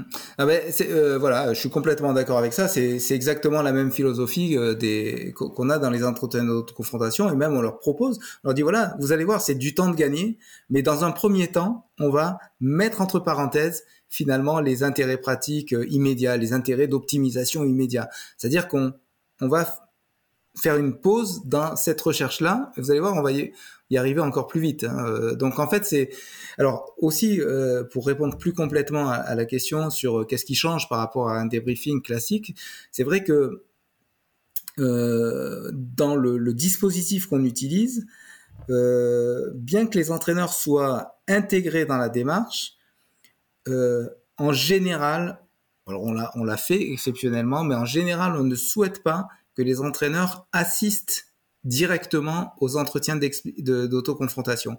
C'est-à-dire que les entraîneurs euh, arrivent dans la boucle, mais dans un deuxième temps, et il faut que ce, ces entretiens, en tout cas nous, on, on, tient à ce que ça se passe comme ça pendant un, un moment, se passe avec une personne, entre guillemets, plus neutre par rapport à l'entraîneur, parce que l'entraîneur, il va avoir des a priori. Ça peut, ça fait peut-être un mois qu'il essaye de faire euh, changer euh, de comportement à son athlète, et là, il va voir des trucs sur la vidéo. Il va dire ouais, tu vois exactement ce que je voulais dire. Bon, donc en fait, euh, on et même s'il est là, et on, arrive de temps en temps à ce que des entraîneurs insistent, l'athlète accepte, etc. Même si l'entraîneur est là et on lui dit ouais, mais tu restes derrière et tu dis pas de, tu dis rien et tu, euh, voilà, tu restes dans ton coin et tu n'interfères pas eh bien, il se, on a fait l'expérience et puis c'est bien connu que le discours des athlètes, il est aussi adressé, c'est-à-dire le fait que l'entraîneur soit dans la salle, il y a des réponses à nos questions qui va faire, mais pour euh, pour dire à l'entraîneur, enfin pour lancer des messages à l'entraîneur, quoi. Ouais. Euh, donc ça, c'est très important. La deuxième chose, c'est que quand on travaille avec des équipages, eh ben, dans un premier temps, ça, ça au début, ça surprend aussi les, les, les coéquipiers, mais dans un premier temps, on fait des entretiens individuels, c'est-à-dire sans la présence de l'autre. On part de l'idée qui pour moi est essentielle, absolument indispensable dès qu'on analyse des activités collectives, on part de l'idée que même si c'est une équipe, un équipage, il y a une unité évidemment euh, et une cohésion d'équipe et d'équipage, euh, et eh ben lorsqu'on est engagé dans n'importe quelle action euh, collective, chaque individu vit et interagit avec l'autre en étant dans son propre monde. Hmm. C'est-à-dire, il a une interprétation de la situation qui est la sienne à ce moment-là, avec ses préoccupations, ses émotions, ses focalisations, etc., ses intentions. Euh, et les deux, pour les deux, c'est la même chose. Et si on veut comprendre l'activité collective, il faut vraiment qu'on comprenne l'activité de chacun individuellement. Et ensuite, dans un deuxième temps, ça aide à à mieux comprendre comment les deux se comprennent ou ne se comprennent pas, rentrent en conflit, euh, communiquent bien ou pas, etc. C'est-à-dire que alors que quand on fait euh, des entretiens avec l'équipage euh, qui ensemble, alors il peut y avoir des, des, des, phénomènes de leadership, hein, s'il y en a un qui a un peu l'ascendant sur l'autre psychologiquement, ou l'autre ne va peut-être pas dire tout ce qu'il veut, il a envie de dire. Hein, bon, ça c'est des phénomènes qu'on connaît. Mais euh, il y a aussi un, autre, euh, un autre phénomène, c'est que finalement, euh, ils vont chercher à, utiliser une sorte de on. Nous, on cherche à faire ça, c'est-à-dire à trouver une sorte de modus vivendi sur ce qu'ils essayent de faire en équipage, et ils parlent plus d'eux, ils parlent plus de ce que eux ressentent, de ce que eux perçoivent, de ce que comprennent, comprennent pas dans l'activité de l'autre, etc mais il parle de une sorte de on de, de l'équipe. Donc en fait, euh, on a opté pour cette solution et elle est extrêmement importante parce que ça nous a permis euh, de, parce que bien sûr après l'objectif c'est de mettre tout ça en commun mhm. et de confronter euh, les uns et les autres à ce que ce que chacun a dit et ça nous a permis de mettre en évidence des des voilà euh, bah, les phénomènes les, les, jeux d'influence par exemple dans la décision tactique que j'évoquais tout à l'heure euh, ça n'aurait pas émergé si on n'avait pas fait ça. Ouais. Euh, parce que dire en présence de l'autre, ah ben non, mais là, en fait, j'avais l'impression qu'il me disait n'importe quoi, qu'il me donnait des informations qui étaient fausses ou qu'il se trompait dans la prise de décision, c'est pas si facile. Ouais. Alors qu'ils acceptaient de le faire individuellement et qu'ils acceptaient ensuite qu'on travaille ensemble sur ces questions-là avec les, points de vue des deux. Donc ça, c'est très, euh, enfin, ça me paraît être aussi assez différent de ce qui se fait dans la plupart des débriefings euh, classiques. Tout à fait. Le niveau de détail d'approfondissement, je dirais, qui est peut-être la meilleure façon de le dire, je pense qu'il est clairement différent des débriefings classiques, comme tu viens tout juste de le mentionner. Puis je pense que plus d'entraîneurs, puis moi, ce que j'espère que les entraîneurs retiennent en, en écoutant ça, justement, c'est à quel point, des fois, on n'a pas besoin de passer tout, tout aux vidéos, mais qu'on devrait davantage s'attarder à certains ah incidents critiques, puis de bien confronter, puis à, monter. Parce que si on fait ça, on va probablement avoir une amélioration de la performance parce qu'il va avoir une meilleure compréhension. Euh, puis le terme que dans certains ouvrages scientifiques, justement, c'est le modèle mental partagé. Mais le modèle mental partagé va être davantage partagé, va être davantage congruent. Et ça, on sait que justement, c'est corrélé avec la performance sportive. Donc ça, c'est un enjeu primaire pour la majorité des entraîneurs. Complètement, oui. Et, le, et, et ça, c'est typiquement le, le, le, travail qui est fait au niveau de, donc de la précision, de la finesse. Euh, alors dans le choix, la précision du choix des, des situations qu'on étudie, de la finesse ou du grain d'analyse euh, de ces situations, et aussi euh, justement le, le, travail individuel d'abord pour aller vers le collectif. Euh, ça, ça me, ça me paraît euh, des choses importantes. Et, tu parles de, modèles mentaux partagés, de référentiels communs, etc. Enfin, on peut, on peut utiliser aussi d'autres termes pour euh, évoquer ces questions-là. Euh, et ben, en fait, nous, ce travail-là individuellement, ça nous a permis de nous rendre compte que au sein d'un bateau, et alors que l'équipage communique d'une manière assez intensive quand même, hein, pendant la régate, ils, ils échangent des informations. On passer par chemins, là. Et ben, eh bien, au sein d'un bateau, il suffit que euh, la, pour des raisons, par exemple, euh, euh, la fatigue, une amorce un peu de, conflit ou de tension un petit peu à bord, ça peut arriver, etc. Bon, et eh ben que pendant 30 secondes, l'équipage communique un peu moins pour qu'on constate d'un seul coup que les visions de la régate, on pourrait parler de conscience de la situation partagée hein, de la régate, soient complètement différentes.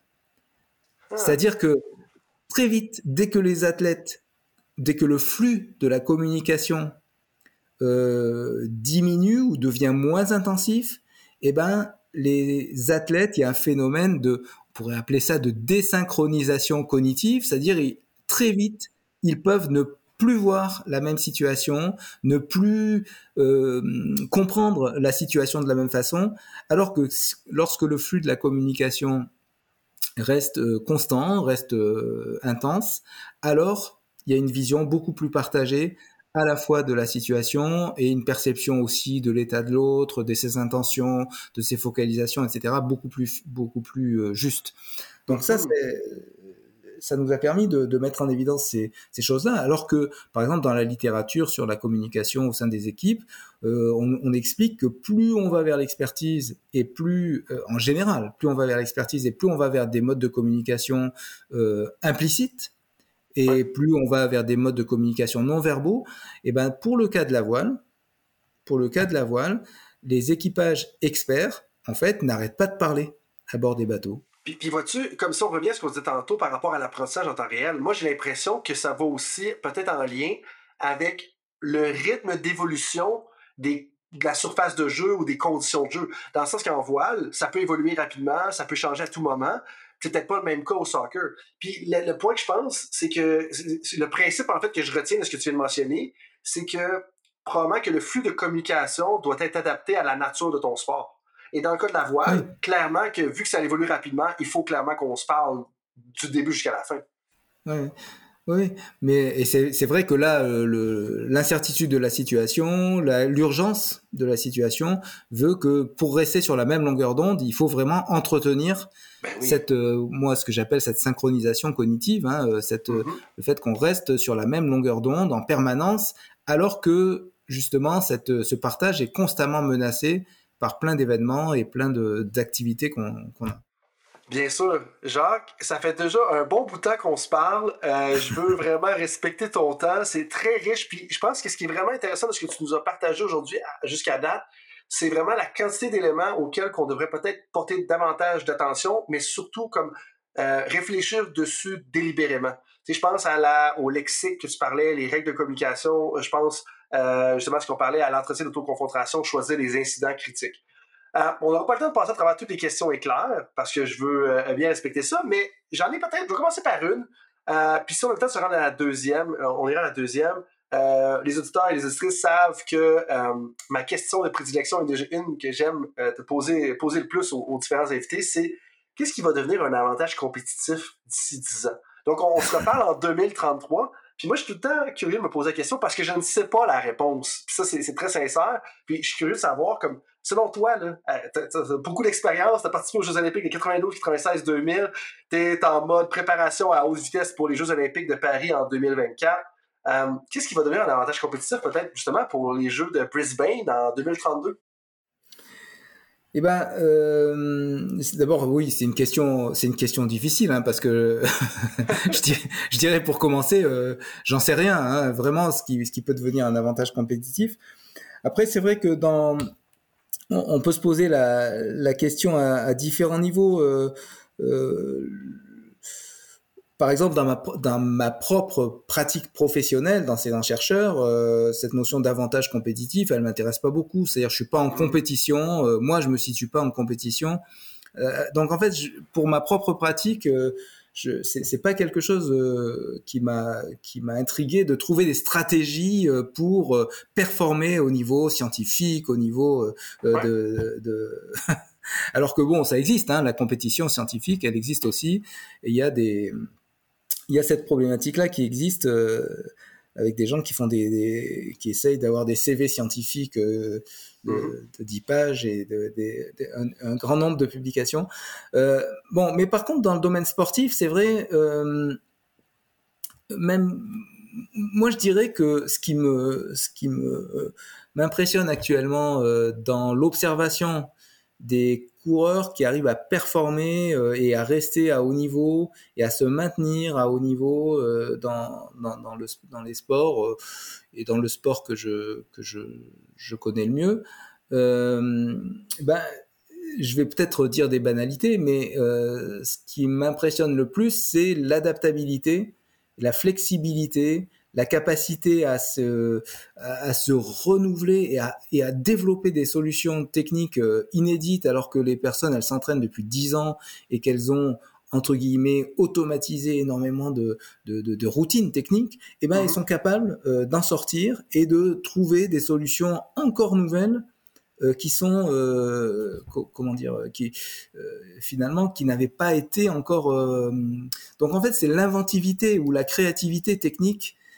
qui moi me semble être permettre un, de donner un avantage compétitif d'autant plus que dans le sport de la voile les choses évoluent. Alors c'est peut-être euh, valable aussi dans d'autres sports. Hein. Euh, je pense que c'est le cas, bien sûr, avec euh, l'évolution des règles, l'évolution des, des, qualités de, de préparation athlétique, l'évolution. Enfin, il y a plein de, de, de, faits qui, quand on regarde un match de, de soccer d'aujourd'hui et de et d'il y a 50 ans, on voit plus du tout le, la même chose, quoi. Hein. C'est plus. Je pourrais pas te dire la différence.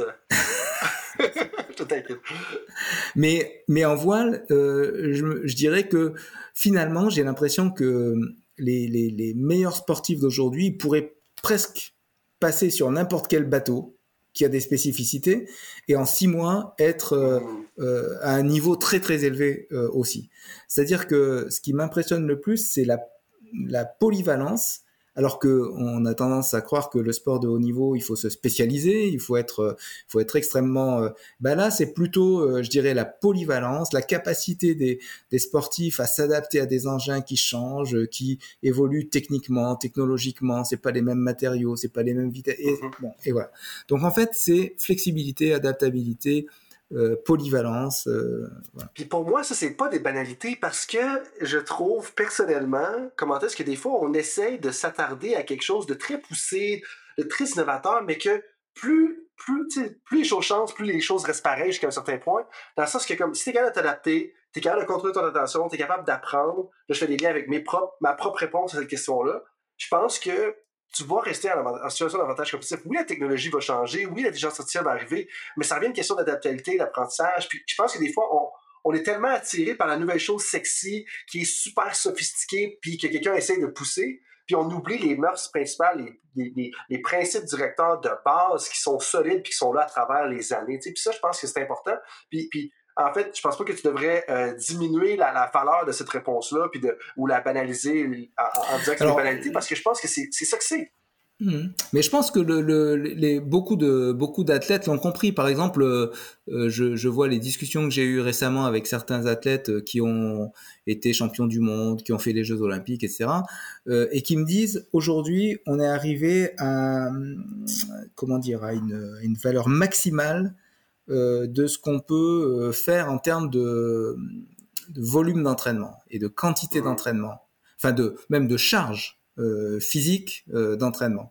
on est arrivé au maximum. Donc en fait là, si on peut gagner, c'est pas en augmentant encore le volume ou en étant capable, en faisant de la préparation physique pour être capable encore d'assurer des charges d'entraînement les plus importantes. Mais aujourd'hui, ce qu'il faut, c'est gagner en étant plus, euh, plus intelligent que les autres et en faisant plus qualitatif, en s'entraînant de façon plus qualitative euh, que les mhm. autres. Et ce que je disais tout à l'heure sur l'autoconfrontation, certains coureurs m'ont dit, mais là, on a gagné 10 heures de navigation avec, euh, on a fait un entretien d'une heure, mais ça nous a permis de gagner 10 heures de navigation. Et, et je pense que c'est cette, voilà, cette, on revient à cette notion de continuous improvement, cette capacité de, de, se remettre en question, de remettre en question des techniques qu'on a pourtant acquises euh, difficilement et avec euh, force de répétition, etc. Mais d'être capable à un moment donné de se dire, euh, tiens, les autres font comme ça, peut-être que je pourrais essayer, tiens, je le sens mieux comme ça, peut-être que je pourrais mhm. optimiser cette solution-là, etc. Voilà. Donc en, en, fait, je et puis cette notion de polyvalence, elle m'est apparue aussi récemment parce que c'est un phénomène récent en voile Auparavant, on parlait de filières. Alors, ceux qui font du bateau solitaire, ils faisaient que du solitaire depuis le début à la fin. Ceux qui font du double de bateau en équipage, ils ont que du double du début à la fin. Ceux qui font du catamaran, ils faisaient du catamaran début à la fin. Et maintenant, ce que j'observe, c'est que des, des, régatiers de très haut niveau passent d'un support à l'autre avec succès et, et, et changent et aiment bien changer et nous disent, mais le fait de changer, ça nous, ça nous amène à apprendre d'autres choses qu'on arrive à transposer dans notre pratique principale. Et actuellement, le, le, le, le développement euh, qu'on observe des petits supports euh, à voile, euh, les wing foil, je ne sais pas si tu as entendu parler de ça, mais c'est des petites planches à voile qui volent sur l'eau. Mais avec, c'est hyper simple. C'est une voile, enfin, c'est une voile qu'on tient à la main, donc il n'y a pas de mât, il y a pas de, on tient une voile à la main et on est sur une sorte de planche de surf avec un, un, hydrofoil dessous et à, arrivé à une certaine vitesse, le, la planche vole et ça permet de surfer les vagues, ça permet mhm. d'aller très vite. Bon, et eh ben, y compris les coureurs de, de course au large qui font les, les, tours du monde en solitaire, etc. Tout le monde s'est mis à cette pratique-là. C'est-à-dire que et eux, eux disent, ça nous aide. Alors c'est techniquement c'est c'est un apprentissage qui est qui est vraiment très très très différent de leur pratique euh, habituelle, mais ils nous aide, ça nous aide. Ils nous disent, ça nous aide à comprendre en fait, et à bien sentir les sensations qu'on a sur des bateaux de 20 mètres euh, qui volent aussi. Donc en fait, euh, je pense que la, la polyvalence, aujourd'hui, les, les, coureurs passent d'un support à l'autre, changent de, changent de catégorie de bateau euh, beaucoup plus facilement qu'avant, où on disait, mm-hmm. bah non, si tu vas faire autre chose, tu vas pas t'entraîner sur ton support olympique, et donc c'est du temps perdu par rapport à la concurrence. Ouais. Eh, super intéressant, Jacques. Merci beaucoup. Là-dessus, on est déjà rendu justement à la fin de notre conversation. Euh, je vais te laisser le mot de la fin. Comment est-ce que les auditeurs, les auditrices peuvent te rejoindre? Euh, et puis, est-ce que tu as quelque chose qui t'aimerait qu'ils retiennent justement euh, de notre conversation? Alors, sur, sur ce que, moi, sur ce que j'aimerais bien qu'ils retiennent, si on veut, c'est c'est peut-être c'est peut-être le, fait de privilégier une démarche d'enquête euh, et une démarche de compréhension avant euh, toute, euh, toute intervention, même si on a des, certitudes sur le plan, je sais pas, des, méthodes d'entraînement, si on a des certitudes sur le plan des techniques les plus efficaces, etc. Et, et je pense qu'il faut bien sûr que les entraîneurs aient à ces niveaux-là des des quasi-certitudes, en tout cas des, des, choses mmh. bien arrêtées. Il faut qu'ils aient une vision claire de euh, ce des objectifs à atteindre. Il faut qu'ils aient une vision claire des, conditions de d'efficacité de la technique dans leur sport. Ça, c'est c'est évident. Par contre, il faut qu'ils soient, je, je pense, capables, et c'est c'est un peu le, la philosophie du travail qu'on qu'on a, c'est-à-dire capable de se dire peut-être que finalement, avec tout ce que je sais, avec toute mon expérience, eh ben j'ai pas tout compris de lui, cet athlète-là, comment il fonctionnait. Mhm. C'est-à-dire euh, s'intéresser à la singularité de chaque athlète, s'intéresser à la singularité de chaque situation et essayer de comprendre ça. Donc ça, voilà, toutes les techniques qu'on mène en termes de, de méthodes de recherche et aussi d'intervention, l'autoconfrontation, etc. Ça vise à d'abord enquêter euh, pour euh, avant d'intervenir et en plus, il y a un gain pour l'entraîneur parce que lui, ça lui donne éventuellement des solutions auxquelles qu'il n'aurait pas envisagé sans avoir questionné cet athlète. Et mhm. j'avais, euh, quand, puisque quand, quand tu m'as envoyé là pour préparer le, l'entretien, euh, tu finissais par en disant euh, euh quelle est, est-ce que tu, il y a une citation que tu aimerais bien? Ben, vas-y, je t'empêche pas. Si tu veux en parler, je, juste, je te l'impose pas. Mais si tu veux en parler, on va le prendre définitivement. Tout le monde va te non, mais, non, mais parce que c'est en lien avec ce que ce que je disais, c'est et j'avais retenu parmi parmi les, les citations que j'aime bien, en tout cas, euh, il y en a pas, il y en aurait pas qu'une, hein, mais bon, parmi les citations que j'aime bien, euh, une citation de Paul Valéry qui est un Paul Valéry, qui est un, philosophe, un poète euh, du, début du XXe siècle, et qui a eu des intuitions incroyables sur la manière dont on pensait, et qui a écrit dans des carnets euh, toutes sortes de pensées personnelles qu'il avait sur la manière dont on réfléchit, dont on pense, dont on crée. Et il a écrit un, il écrit un livre d'aphorismes, euh, des, des, petites phrases toutes simples. Et lui, dit un état bien dangereux, deux points, croire, comprendre. Eh bien, eh ben ça, je trouve que c'est assez, euh, c'est assez important, c'est-à-dire que le coach ou l'entraîneur, il doit à la fois être suffisamment euh, euh, sûr de lui pour entraîner des athlètes avec, avec, la conviction que bon ok il a de l'expérience il a des connaissances il sait par où il va il veut nous faire passer pour progresser etc et c'est vrai que le coach il doit avoir il doit afficher cette euh, comment dire euh, cette euh, cette cette compétence. Euh, voilà, je, il doit pas être, euh, ça doit pas euh, partir dans tous les sens. Ah non, je sais pas quoi faire. Bon, non, il faut qu'il affiche. Et en même temps, il faut que dans son fort intérieur, il se dise en permanence comment il fonctionne. Est-ce que peut-être un autre fonctionnement serait pas meilleur? Est-ce que voilà. Et donc ne pas surtout fermer la, la porte à d'autres visions, d'autres compréhensions possibles. Mm-hmm.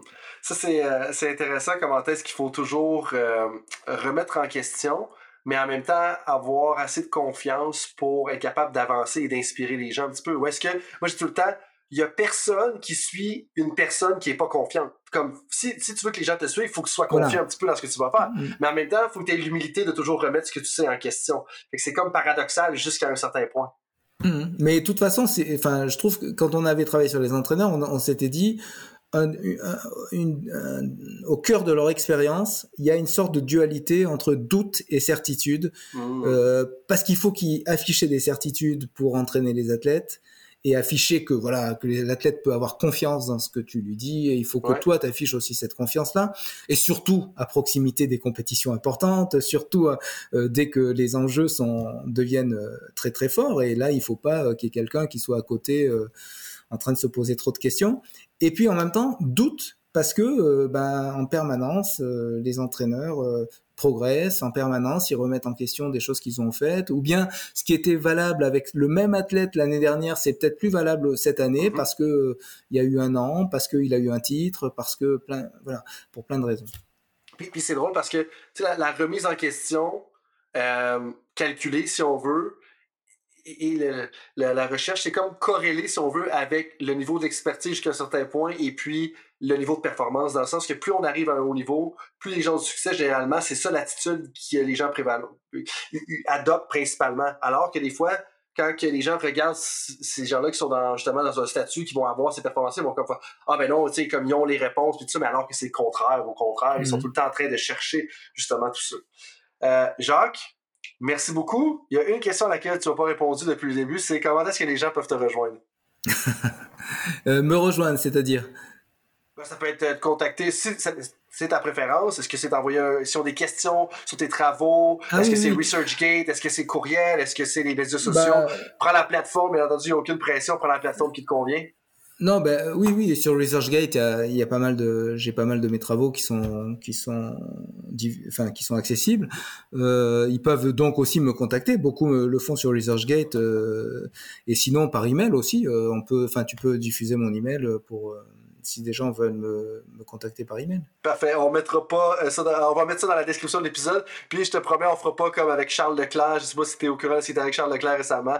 Son adresse a été publiée sur le web et les gens et les fans vont cogner à sa porte, arrête pas de sonner pour lui demander des choses. C'est pas ça que je te demandais de faire. On fera pas comme avec Charles Leclerc. On va juste mettre le courriel ou ResearchGate justement bon, là, dans la description de l'épisode. Là, je doute que les gens viennent à Etel, euh, dans le Morbihan, en Bretagne, pour, euh, pour frapper à ma porte. Mais... Ah, tu serais surpris, tu serais surpris. Euh, Là-dessus, merci beaucoup de ton temps. Je dis merci à tout le monde pour euh, avoir été avec nous pour un autre épisode de Temps d'arrêt. On se dit à la prochaine. Salut tout le monde, c'est Coach Frank avec un petit rappel pour vous avant que vous partiez pour vos autres projets de la journée, que ce soit une pratique ou un entraînement. Est-ce que vous voudriez recevoir une petite réflexion de ma part par courriel? Est-ce que vous aimeriez ça vous faire challenger dans votre travail? Si oui, bien, la réflexion du coach est pour vous. C'est quoi ça? Eh bien, c'est un petit courriel textuel qui partage les idées, concepts et débats qui animent mon esprit dans les dernières semaines. C'est très court, 250 à 500 mots. Et donc, si vous voulez recevoir ce genre de courriel qui va susciter de la réflexion, eh bien, visitez le drcoachfrank.com dans la section Contact et inscrivez-vous. Sinon, eh bien, je vous dis à la prochaine et merci d'être avec moi dans l'aventure Temps d'arrêt.